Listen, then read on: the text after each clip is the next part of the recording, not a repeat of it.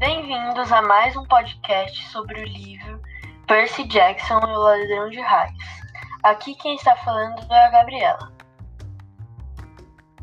Oi, gente, eu sou a Maju e o capítulo que iremos falar de hoje são os capítulos 15 e 16.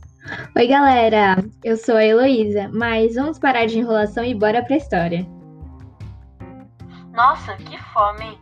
E é justamente assim que o capítulo 15 começa, onde o trio literalmente não comia nada desde a noite anterior.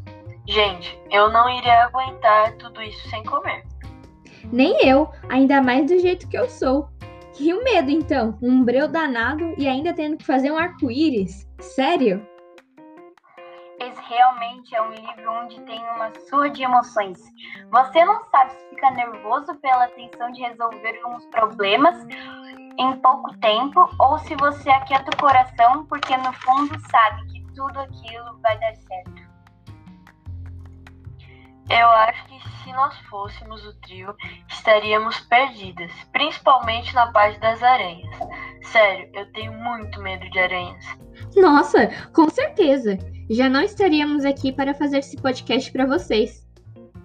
Isso mesmo, é verdade. Mas agora vamos falar do capítulo 16.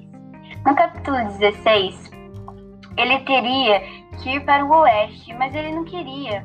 Porém, não poder, mas não poderia recusar algo de um deus, né? Eu também não ousaria recusar, né, gente? O que eu mais fiquei impressionada foi quando soube que a mãe dele não estava morta, e sim foi levada pelo Minotauro antes de morrer. Também fiquei impressionada nessa parte. Mas, gente, o que vocês mais gostaram no capítulo? Ah, eu gostei muito da parte que eles ajudam os animais. E você, Maju?